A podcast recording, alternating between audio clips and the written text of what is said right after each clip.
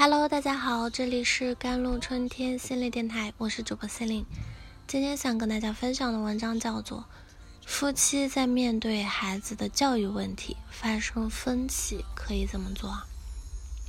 在这个我们要速度、要效率的时代，父母们为了对彼此证明自己是正确的，不断的双方争辩，白白浪费了时间，怎么办呢？我们来看看夫妻观点为什么不同啊？第一，男女大不同，很简单，男人理性，女人感性。当孩子在哭，男人就会制止，觉得有什么好哭的，有这功夫不如去做作业。女人则会柔软，会被孩子触动，也难过。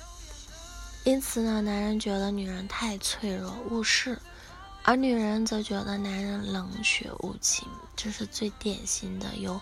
性别差异带来的分歧，应对这个分歧很简单，我们要了解宇宙之所以要让男人和女人结合的动机，为何到现在为止，大部分国家只支持异性结婚，那就是阴阳嘛，一阴一阳在一起，从能量上就是互相滋养、互相圆满。当我们了解了这一点，女人就放下对丈夫共情的期待。当如果你有了情绪，你找闺蜜聊，你去学个情绪释放的技能，自给自足，不期待老公来满足你。同时呢，当孩子有情绪了，你不是被孩子处罚，而是做那个定海神针，既能接得住孩子的情绪，给孩子安全的港湾，还能接得了老公的评判和质疑。这样呢，你的老公才看得懂你的价值和本事。而男人呢？在运动啊，即使解决问题方面，不要指望妻子有自己一样的能力，自己多担待。你无法提供情绪价值，那就多带孩子去运动嘛，或者在孩子遇到难题时启发他解决问题。第二点就是原生家庭大不同。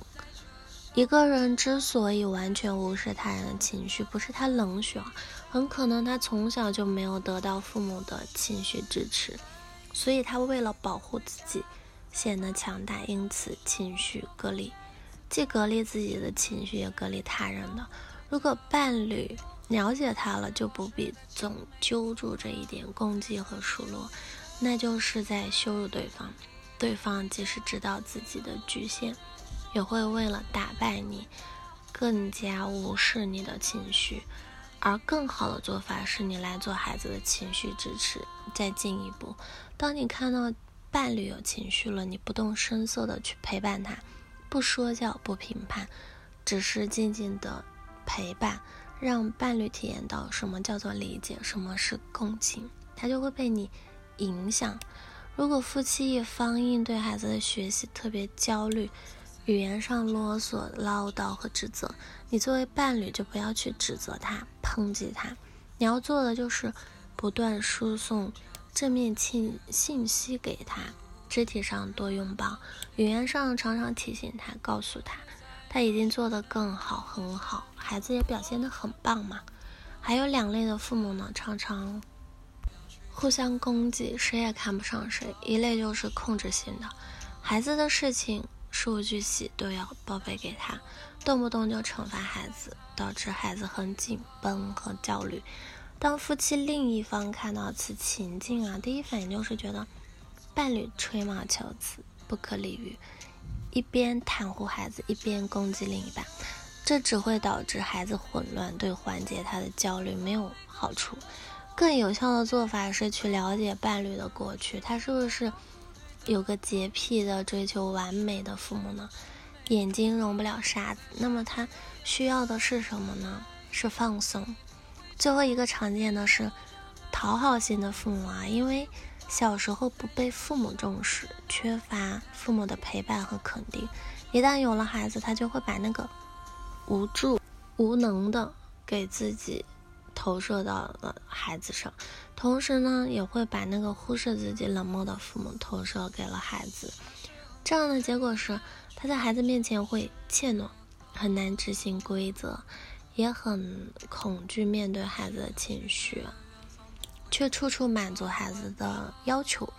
如果伴侣不理解他，就会指责他纵容溺爱孩子，没本事管教，这样就会令他更加沮丧难过，重现了他童年的伤痛。更好的做法是你们取长补短。既然你有能力和魄力制定规则和执行规则，以及给孩子零花钱的事情，就你来执行。而陪孩子玩啊，温柔体贴的跟孩子在一起呀，这种任务就交给那个柔软的另一半来做。这叫做隐去各自不足，发挥各自所长。夫妻二人不落井下石，不挖苦讽刺。有的是看见对方的不易，并在自己力所能及的对方挺身而出。那么孩子会体会什么呢？会看到包容、协作、支持和惺惺相惜的爱，他就能在这种氛围下发展他自己，并且也习得与人合作、理解和支持他人的能力。这样的能力将在他的人生路上比钻石更闪耀。好了，以上就是今天的节目内容了。咨询请加我的手机微信号：幺三八二二七幺八九九五，我是司令，我们下期节目再见。